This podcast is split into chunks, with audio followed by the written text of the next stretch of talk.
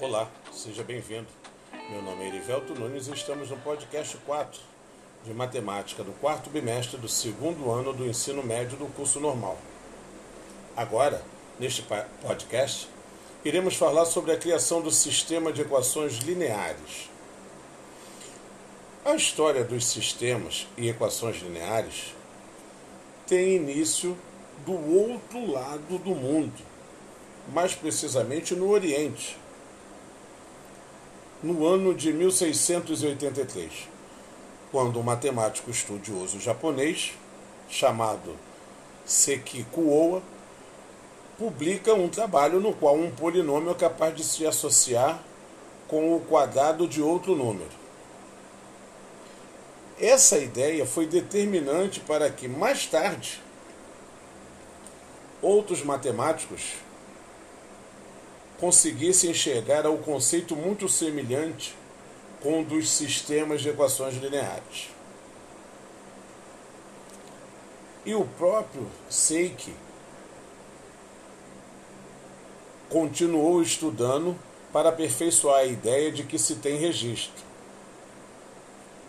Já está agora mais perto de nós, mas somente dez anos depois então, o alemão Gottfried Leibniz atuou como matemático, diplomata, filósofo e bibliotecário.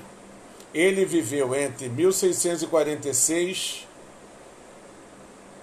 e 1716 e foi ele quem usou o termo função, tão conhecido por nós nos dias de hoje, pela primeira vez em um trabalho matemático. Ele o fez em uma carta na qual designava uma quantidade que tinha relação com uma curva. Agora que você já sabe um pouco sobre alguns dos matemáticos, muitos de que dedicaram suas vidas a encontrar respostas no universo através dos números e que de alguma forma contribuíram com seus trabalhos para que hoje pudéssemos estudar na escola sobre sistemas e equações lineares, então vamos explicar de uma forma mais simples possível tudo sobre o conceito de sistema e equações lineares. Um sistema linear pode ser também chamado apenas de sistema linear, pois ele nada mais é do que um conjunto finito, ou seja, que possui um certo número de equações lineares que se aplicam a ele mesmo. Estas equações também são finitas Agora, a palavra sistema, portanto, é usada em matemática sempre que é preciso se referir a um conjunto de equações que fazem parte, né, ou, ou que fazem sentido juntas, e não quando se deseja analisar cada equação de forma individual.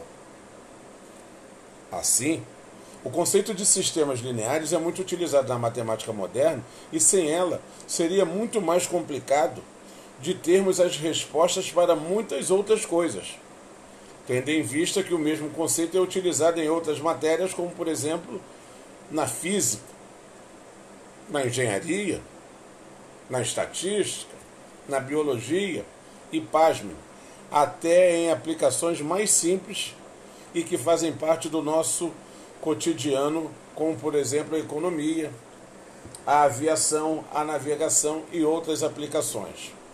Então, em suma, generalizando, nós podemos afirmar que sistema de equações lineares, ou simplesmente sistema lineares, é o conjunto formado por duas ou mais equações lineares. Ficou claro isso? Mesmo? Que bom! Então, assim, nós encerramos mais um podcast. Um forte abraço e até o nosso próximo encontro.